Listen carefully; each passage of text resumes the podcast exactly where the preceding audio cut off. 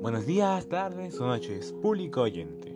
El día de hoy les vamos a narrar una leyenda sobre la ciudad de Moquegua, llamada Sirena de Moyasaja. Comencemos. La Sirena de Moyasaja es una hermosa mujer mitad humana y mitad pez, que habita en las cataratas, que da nombre a esa belleza femenina. Esta sirena emite una melodía muy especial cuando toca la guitarra.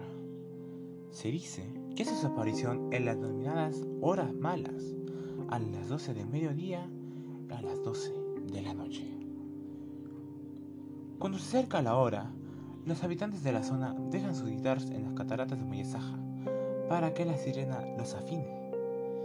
Cuando alguien toca las guitarras en el pueblo y suena una agradable melodía, se dice que esa guitarra ha sido afinada por la sirena.